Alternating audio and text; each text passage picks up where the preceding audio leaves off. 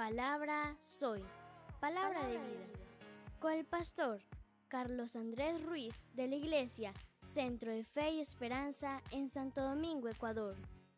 Este es un tiempo con propósito, en intimidad con Dios. Estamos a través de Huellas de Fe Radio. Síguenos en nuestro fanpage de Facebook como Centro de Fe y Esperanza SD Ecuador y en nuestro canal de YouTube Centro de Fe y Esperanza Santo Domingo, Ecuador. Vamos, con, el tema de hoy. Hola, hola, bendiciones. Qué bueno estar nuevamente con ustedes. Continuamos con Palabra Zoe, Palabra de Vida. Y estamos ahora en una nueva serie acerca de la intimidad con Dios y nuestra relación con Dios. Estamos hablando acerca de Jesús, nuestro pan de vida. En el Evangelio de Juan, capítulo 6, verso 48, Jesús dijo, Yo soy el pan de vida. Nuestros padres comieron el manal desierto y murieron. Bueno, Jesús nos dice, Él es el pan de vida. Cuando Él nos dice que Él es el pan de vida y que debemos de comer su carne, eh, a veces no eh, logramos entender totalmente lo que significa esto. En esta nueva entrega vamos a estar hablando mucho más allá de esta parte y entendiéndolo a través de también de el libro de Éxodo capítulo 12 donde nos habla el momento en que el pueblo se preparaba para celebrar por primera vez la Pascua para salir de la tierra de Egipto. En este mandato que recibe Moisés de celebrar la Pascua, Dios le establece que debía de tomar un cordero de un año sin defecto y que ese cordero cada familia debía de sacrificarlo y debían comer todos cerca de él. Hoy vamos a hablar otra parte que es muy importante. Eh, ya hablamos acerca de por qué familias, porque Dios ama a las familias, es muy importante para Dios todas las familias y que Dios quiere que realmente toda la familia sea libre de ese Egipto, de ese mundo de pecado, del pasado y sobre todo de que toda la familia se alimente del Cordero de Dios. Dice la Biblia en el libro de Éxodo capítulo 12, dice en el verso 5, el animal será sin defecto, macho de un año, lo tomará de las ovejas o de las cabras. Lo guardaréis hasta el día 14 de este mes y lo inmolará toda la congregación del pueblo de Israel entre las dos tardes. Es importante que el texto nos habla algunas características del cordero que debía de ser sacrificado. Eh, es claro de que tenía que ser de un año, un animal que fuera sano y que eso nos representa la vida de Jesús, nos representa eh, la perfección de Cristo Jesús y debía de ser sacrificado. Jesús fue sacrificado por nosotros y eh, era sin defecto. Jesús nunca tuvo un defecto. Ahora, es importante que dice también y guardaréis hasta el día 14. era el momento eh, Dios les establece la regla, la forma, cuándo, en qué momento debían de eh, celebrar la fiesta, quién, cómo debían de comer y todo. Ahora, miremos que el texto nos dice que hasta el día 14 del mes lo inmoral, inmolará toda la congregación del pueblo de Israel sobre las dos tardes. Verso 7 nos dice, y tomará de la, carne, de la sangre y la pondrá en los dos postes y en el dintel de la casa en lo que han de comer. Era importante, muy importante hacer esto y yo sé que para todos nosotros es claro. Eh, yo sé que hay personas que quizás también por primera vez están escuchando este mensaje, para quienes de pronto no es tan claro lo que Dios le está diciendo acá.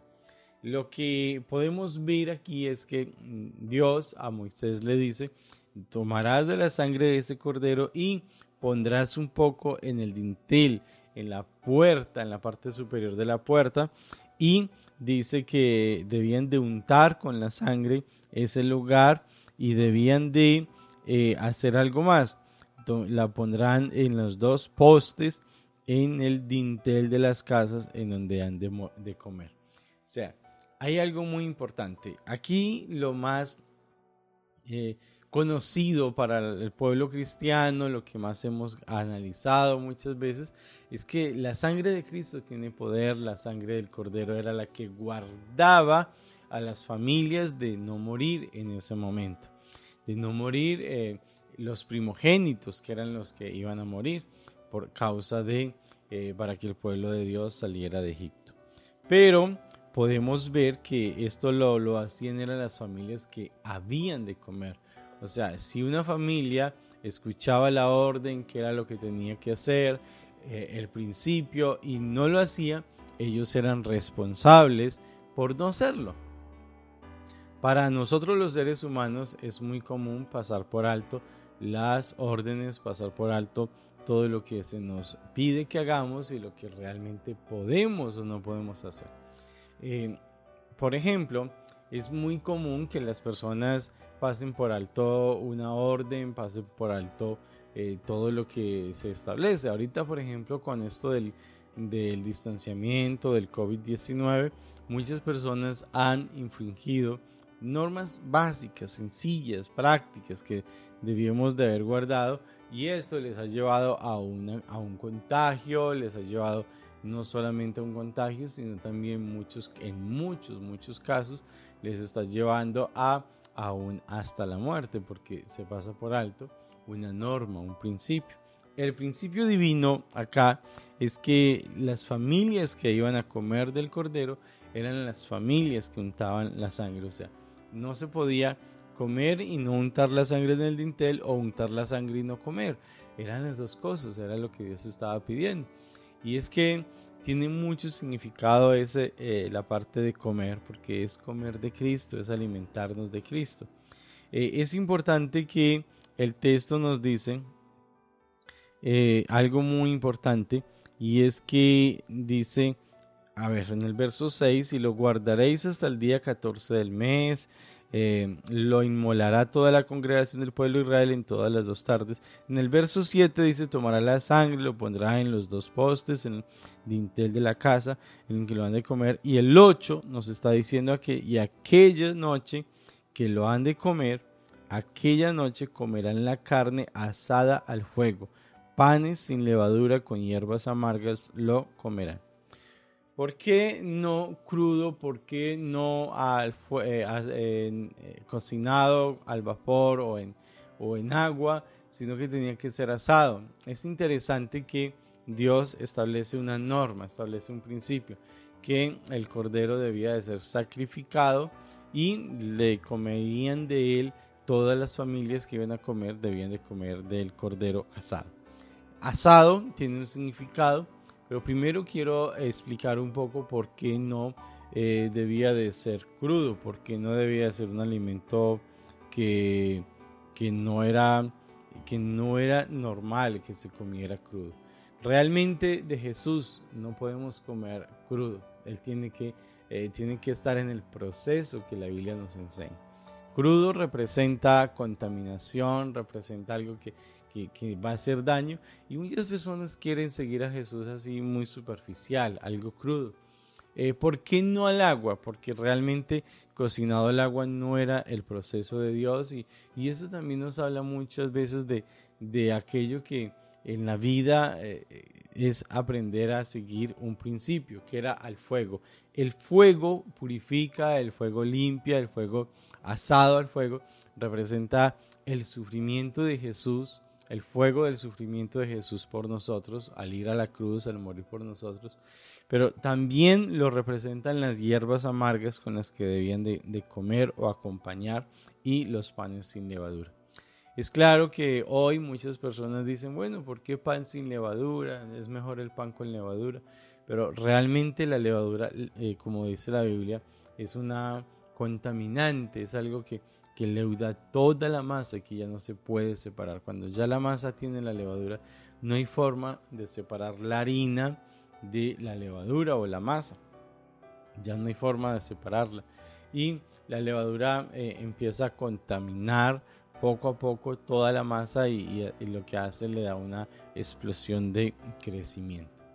Nosotros como iglesia, como pueblo de Dios y en este proceso de caminar en intimidad con Dios, tenemos que entender de que las cosas no se hacen como yo pienso, como yo quiero. Hay muchas personas con buenas intenciones y que con buenas intenciones han cometido grandes errores y, de hecho eh, muchas personas, eh, hay un dicho popular que dice, el cementerio está lleno de personas con buenas intenciones.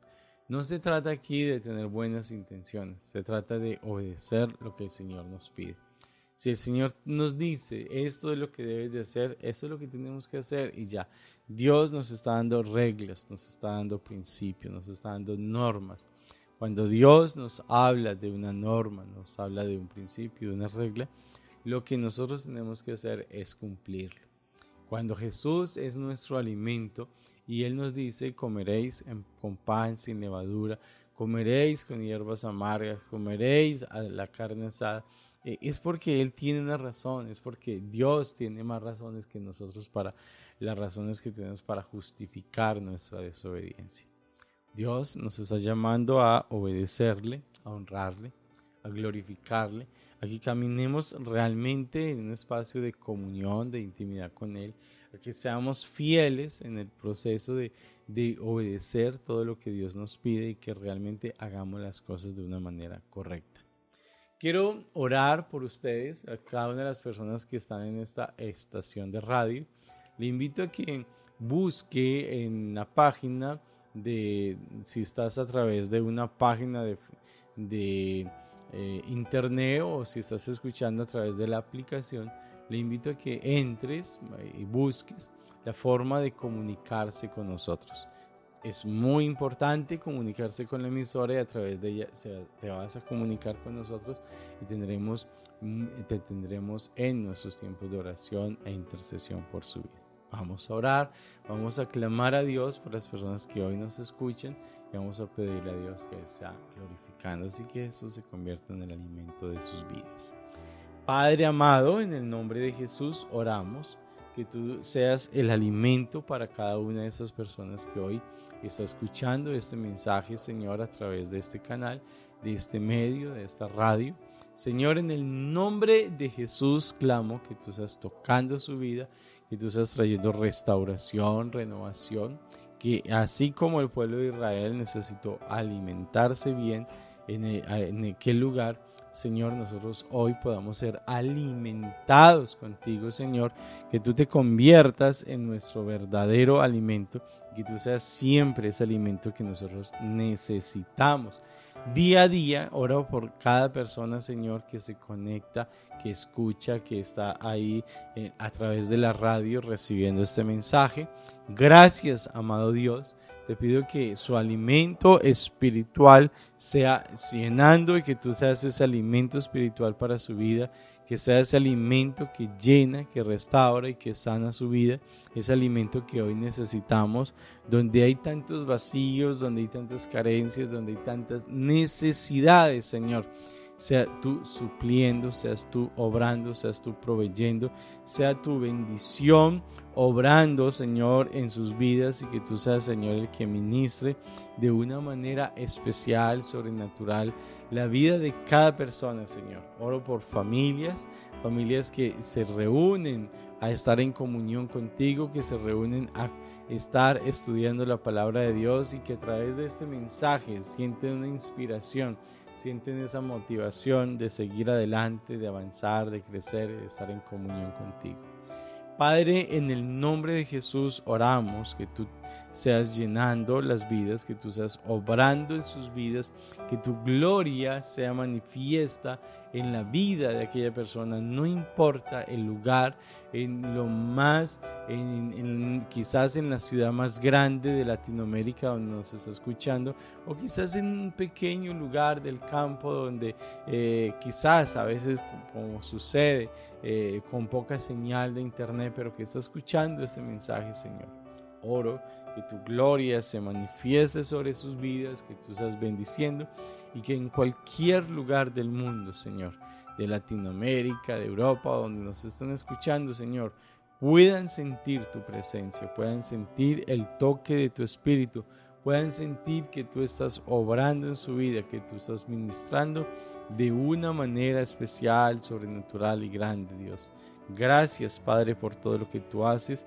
En el nombre de Jesús, oro, Señor, que tú estás bendiciendo cada vida, guardándola, fortaleciéndole, Señor